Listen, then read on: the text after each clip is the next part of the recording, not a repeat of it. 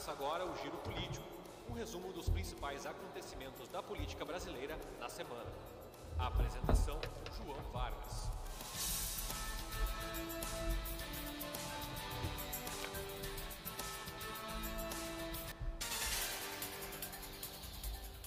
Olá, está no ar o Giro Político desta quinta-feira, dia 15 de agosto de 2019.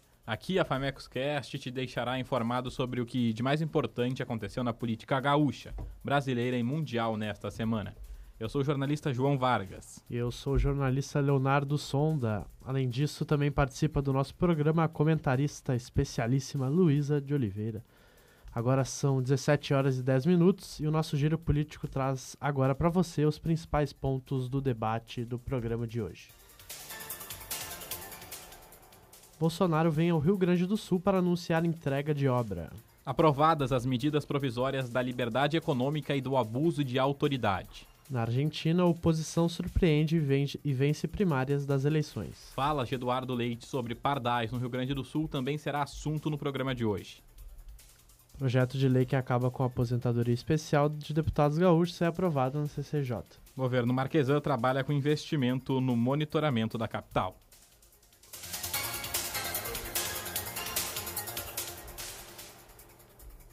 Começamos essa edição com informações da política internacional, Leonardo Sonda.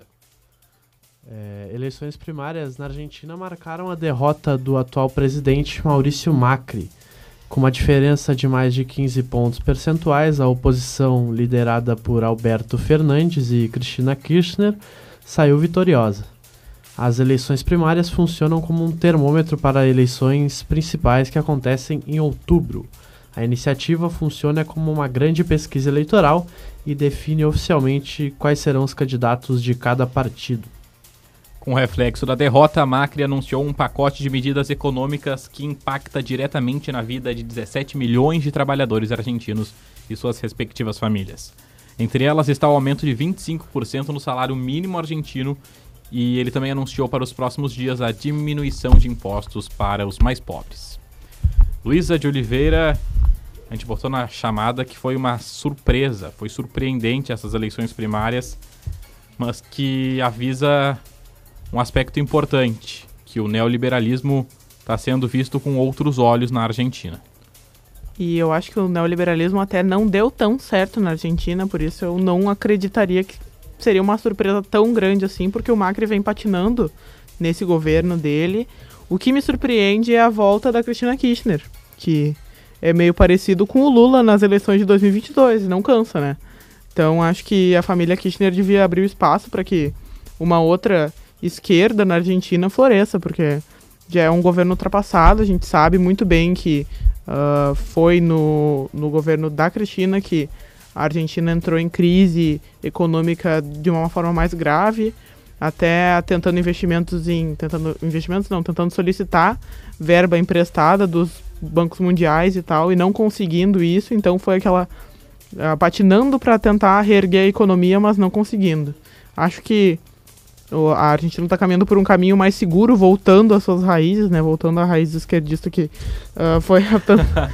Ué, foi há tanto tempo ali, tá na, na, depois dos anos 2000 foi o que floresceu mais na Argentina, por mais que não seja a esquerda Sim, que a gente está tão acostumado. Foi evidente que a política de Neoliberal. pedir dinheiro emprestado do FMI e ao mesmo tempo tirar direitos dos trabalhadores para atrair investimentos não funcionou. Vide a crise da Argentina hoje. Pois então.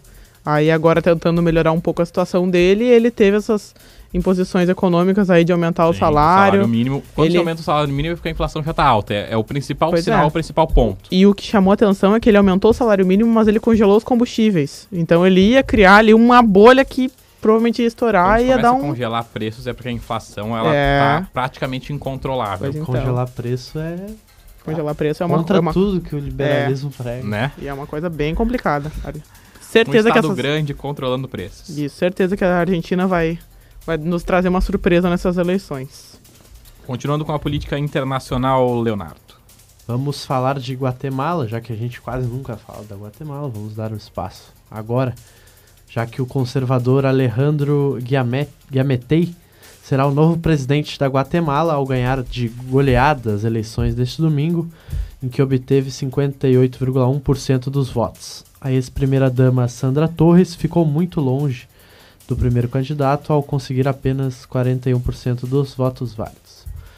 É, o novo presidente, considerado o herdeiro político de Jimmy Morales, assumirá o cargo em janeiro de 2020, quando substituirá o atual mandatário, um dos presidentes com menor índice de popularidade do continente. Com o discurso conservador no social e no liberal uh, econômico, seu programa está focado na segurança e na recuperação econômica que completou com uma infinidade de programas sociais incorporados na última hora. Já que estamos falando de conservadorismo, conservadorismo né? vamos falar agora de política nacional. A semana do presidente da República, Jair Bolsonaro, iniciou-se com uma visita aqui a Pelotas, no sul do estado, para a inauguração de um trecho de duplicação da BR-116. Em discurso de cerca de 12 minutos, o presidente falou sobre a obra e afirmou que o Rio Grande do Sul poderia virar um provável estado do Acre e disse que acabará com os radares eletrônicos. Ontem, o presidente foi ao Pi Piauí inaugurar uma escola com seu nome e citou mais uma vez a ambição de varrer a raça de comunistas do Brasil. As manifestações do dia 14 também marcaram pela terceira vez o clamor popular por uma educação de qualidade. Assim, como a decisão do PSL por expulsar o deputado federal Alexandre Frota do partido. Sobre o que o João disse das manifestações, segundo a União Nacional dos Estudantes, um milhão e meio de pessoas foram às ruas na última terça-feira, em 205 cidades de, todos os estados, mais o Distrito Federal para defender a educação nacional. Os manifestantes opuseram-se fortemente ao Futurice, o programa lançado em julho pelo Ministério da Educação, para o ensino superior, o IFES, o nome desse programa discutido. Revezando-se ao microfone, representantes das entidades que organizaram os protestos por todo o país apontavam que o projeto pretende privatizar o ensino superior em cada região do, do Brasil. A Câmara dos Deputados concluiu nesta quarta Esse é um ponto, daí agora temos outro. A Câmara dos Deputados concluiu nesta quarta-feira a votação da medida provisória que ficou conhecida como a MP da Liberdade Econômica. O objetivo do texto é reduzir a burocracia sobre atividades da economia e facilitar empreendimentos, Léo. O texto agora vai ser analisado pelo Senado. Caso passe por mudanças, voltará para nova votação na Câmara. Por se tratar de medida provisória, o texto já está em vigor. No entanto, para não perder a validade, precisa ter a aprovação concluída no Congresso em até 120 dias após a publicação no Diário Oficial da União prazo que termina em 27 de agosto. A proposta altera regras trabalhistas e traz, por exemplo, normas para trabalho aos domingos, além de prever critérios para a adoção de registro do ponto de funcionários. O que muda? A MP permite o trabalho aos domingos e feriados, mas muda a norma sobre o descanso semanal de 24 horas. A Consolidação das Leis do Trabalho, a CLT, prevê que o descanso deverá coincidir com o domingo, no todo ou em parte dele.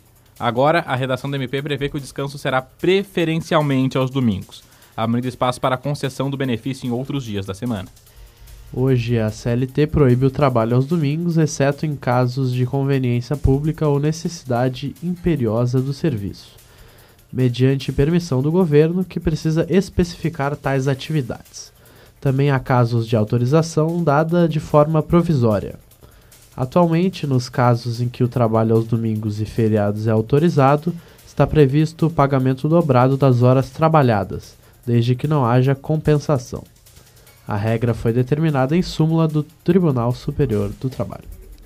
O empregado também precisará ter pelo menos uma folga em um domingo a cada três domingos trabalhados, isso hoje. O texto inicial enviado pelo Executivo do Congresso previa uma folga no domingo a cada seis trabalhados. A MP prevê que as carteiras de trabalho serão emitidas pelo Ministério da Economia, prefer preferencialmente em meio eletrônico. A impressão de papel será exceção no país. O documento terá como identificação única do empregado o número do CPF. Além disso, os empregadores terão cinco dias úteis a partir da admissão do trabalhador para fazer as anotações. O trabalhador deverá ter acesso às informações em até 48 horas contadas a partir da inscrição das informações. E a Câmara dos Deputados aprovou também o projeto de lei que define crimes de abuso de autoridade cometidos por agentes públicos dos poderes judiciário, executivo e legislativo, além do Ministério Público no exercício de suas funções. A proposta, vista nos bastidores como a reação da classe política a juízes e procuradores do MP, foi aprovada em votação simbólica. Como já passou pelo Senado, o projeto segue agora para a sanção ou veto do presidente da República, Jair Bolsonaro. Apesar de o projeto ter sido aprovado no momento em que a Lava Jato passa por sua fase mais crítica, os deputados negam que a votação guarde relação com a operação ou que seja uma resposta às reportagens publicadas na imprensa, com mensagens do Telegram atribuídas a membros da Força Tarefa do Ministério Público Federal do Paraná. Temos duas MPs, Luísa, e também temos as manifestações como assuntos da política nacional. Acho que é tudo mais ou menos a mesma coisa, né? Todas elas falam mais ou menos sobre a mesma coisa, que é o bem-estar da nossa sociedade, né? Uh, não só os estudantes foram às ruas, os trabalhadores também foram às ruas, principalmente aqui no Rio Grande do Sul, contra o parcelamento dos salários. Agora, essa medida provisória que facilita, desburocratiza um pouco os trâmites empresariais quanto ao governo é uma medida um pouco complicada, né? Complicado é, esse trabalho aos domingos, é complicado tu flexibilizar o único amparo que o trabalhador tinha para descanso. Né? A gente sabe que o trabalho no Brasil não tem as melhores qualidades e talvez não tenha a melhor remuneração do mundo, tá bem longe disso. Então, tu ainda enrijecer um pouco mais isso e dar mais preferência ao empregador do que ao empregado, fala muito sobre esse governo e conversa muito com o que as, as manifestações estavam pedindo até pela educação, né? Quando a gente tem um pouco mais de educação, a gente consegue se impor contra medidas que nem essas. E, uh, um ponto que eu queria destacar é que não foram só os trabalhadores e os estudantes que foram às ruas. Em Brasília aconteceu uma manifestação de indígenas, mulheres indígenas que foram às ruas de, Bra de Brasília, principalmente na frente do, do Planalto, reivindicando também pelos seus direitos. Então não é só uma classe que está insatisfeita com tudo isso, são várias. Luiz, eu queria uma opinião tua rapidamente. Uh, porque, como a gente disse, Bolsonaro agora há pouco, ou melhor, ontem, disse: Vamos acabar com o cocô do Brasil. O cocô do Brasil é essa raça de corruptos e comunistas. Queria uma declaração tua a respeito do líder máximo do Executivo Nacional. Ele novamente faz declarações polêmicas, que nem ele fez aqui uh, quando ele falou que o Rio Grande do Sul seria comparado a um estado do Acre. Inclusive, uma atitude bem, bem feita do nosso governador respondendo a essa declaração do presidente da República, falando que os argentinos sempre serão bem-vindos no Rio Grande do Sul. Eu acho que essa postura audaciosa e ofensiva dele já está um pouco ultrapassada. Essa perseguição com a esquerda é uma coisa sem fundamento. A gente vive num país democrático que não uh, apresenta nenhuma necessidade disso. Não é como se ele corra perigo de, de, de ser tirado do poder de, em algum momento, porque a gente sabe que a esquerda está desmobilizada e precisa sim de uma nova personalidade para que possa emergir de novo no Brasil. Então eu acho que são, são declarações uh, ódio gratuito que ele fica disseminando por aí e que acaba em simples violência em rede social. E me diz uma coisa, também a respeito dos indígenas que tu falou tem a, a ver com o meio ambiente, né? Toda essa polêmica também. Bolsonaro disse hoje para Angela Merkel pegar essa grana que ela queria investir na floresta uh, amazônica brasileira e reflorestar toda a Alemanha e ainda no final o famoso Talkei. O que podemos dizer sobre?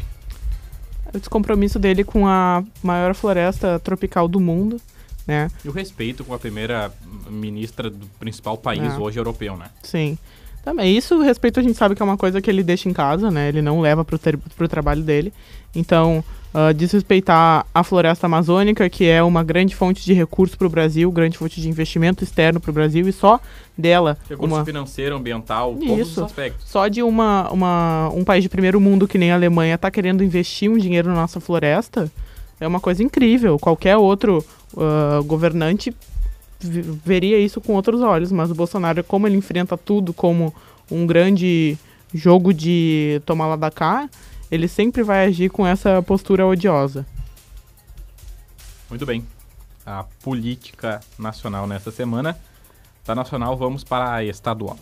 Com a publicação da suspensão, com a suspensão do uso de radares móveis em rodovias federais, o governo do estado garantiu que não está em planejamento uma medida semelhante para as rodovias gaúchas, ou seja, que o Rio Grande do Sul tem o controle. Ao contrário, o secretário de Logística e Transportes, o Juvir Costela, reforçou que após o fim dos contratos de monitoramento por pardais em julho, os, equipa os equipamentos móveis são fundamentais enquanto novos contratos não são firmados. O governador do estado, Eduardo Leite, disse que a operação do Departamento Autônomo de Estradas de Rodagem e do Comando Rodoviário da Brigada Militar não mudará quanto ao emprego dos equipamentos na malha rodoviária gaúcha. Segundo Leite, pode haver reclamação sobre as multas, mas não tem dúvida de que haverá muitas reclamações em eventual omissão do Estado, se alguém tiver a vida ou um parente a vida de um parente ceifada por conta do desrespeito ao limite de velocidade. Questionado sobre uma das declarações do presidente da República Jair Bolsonaro durante a passagem por Pelotas na última segunda-feira, disse que falamos agora há pouco se a esquerdalha voltar na Argentina, poderemos ter um Rio Grande do Sul como um novo estado de Roraima. Os, com os argentinos fugindo para cá, o governador do estado garantiu que os argentinos serão bem-vindos em território gaúcho. Leite afirmou que há interesse em receber cidadãos do país vizinho que estiverem dispostos a empreender e gerar riqueza. Isso o Eduardo Leite rebatendo o, o Bolsonaro, Luísa já que não há uma relação muito boa entre os dois ultimamente, né? No início ali do, do mandato, eles se aproximaram. O Eduardo Leite foi pedir recursos para o Estado lá em Brasília, não foi muito bem atendido. E agora há uma certa, um certo enfraquecimento do governo estadual com o governo nacional, tanto que representantes do, do Estado não foram na, na participação do, do Bolsonaro na, na rei reinauguração, assim, ou da inauguração da duplicação da 116 lá no sul do estado? Acho que são dois pontos onde não só o leite, mas o Estado mostra essa, esse afastamento do governo federal e até das políticas do governo federal. Esse das rodovias, de dizer que a mesma ideia não vai se repassar das rodovias estaduais. E isso do leite rebateu uma crítica, uma, uma fala do Bolsonaro. Acho que foram atitudes bem interessantes. Acho que, acho que mostra que o governo Leite tem uma personalidade própria por mais que tenha se aliado ao Bolsonaro no segundo turno das eleições estaduais, como a gente sabe. Acho que é importante, acho que é importante para o Estado até, porque pro, o Leite está tomando medidas meio drásticas, né? Tipo, agora, eles, essa semana eles começaram a pagar o salário de julho, com mais de um mês de atraso. Então, acho que isso, pelo menos, traz alguma luz pro, pro cidadão gaúcho de que o governo dele está em boas mãos, bem entre aspas. Da estadual para municipal, a Prefeitura de Porto Alegre assinou hoje o contrato com a empresa vencedora da licitação que irá instalar os kits de monitoramento de veículos em todas as estradas e saídas da cidade. O investimento de 7 milhões e 800 mil reais, a vigilância das vias internas será ampliada em 70% e o vídeo monitoramento será realizado com câmeras de alta definição e capacidade de reconhecimento facial. As primeiras câmeras devem ser instaladas em 60 dias. O prazo para que todas estejam em funcionamento é de seis meses. Marquesan afirmou durante a assinatura do contrato com a Digital Comércio e Prestação de Serviço que Porto Alegre terá o sistema mais moderno, completo e integrado de monitoramento de veículos das capitais. As 72 câmeras que irão monitorar as entradas e saídas da cidade serão instaladas em 20 locais, já pré-determinados, mas que ainda poderão sofrer alterações. E a frota de transporte coletivo de Porto Alegre passou a contar com serviço de localização por GPS. Os usuários de todas as linhas poderão ter informações em tempo real por meio de um aplicativo de celular. A tecnologia permite aos cidadãos acompanhar, através do aplicativo TRI, a localização dos veículos que desejam utilizar. Ao mesmo tempo, as empresas de ônibus e órgãos gestores poderão monitorar pela internet toda a operação. Pelo aplicativo é possível saber horário e trajeto do ônibus em tempo real e quais linhas param no local desejado, além de características do veículo, como por exemplo se possui acessibilidade ou ar-condicionado. Mais de 677 mil passageiros usam o sistema de transporte público da capital todos os dias. São 420 linhas de 12 empresas que formam uma malha com mais de 6 mil paradas e cerca de 1.600 ônibus. Muito bom esse aplicativo, hein? Fiquei sabendo Eu, o hoje. Leonardo e a Luísa fazemos parte desses 667 mil passageiros. É, o Marquesan acabou com aquele, aqueles grupos de WhatsApp. Não, mas o Graças mais a legal Deus, é que aquele grupo era uma várzea. eu e a Luísa ontem, ao saber do aplicativo, a gente patrova, testou e funcionou, né, Luísa? Eu usei o aplicativo ontem e pra mim foi muito útil. Bah, pra mim foi muito útil. Eu vi aqui Aham. no aplicativo, faltava um minuto pra chegar o ônibus, eu saí correndo que nem uma maluca, cheguei lá, tava o ônibus.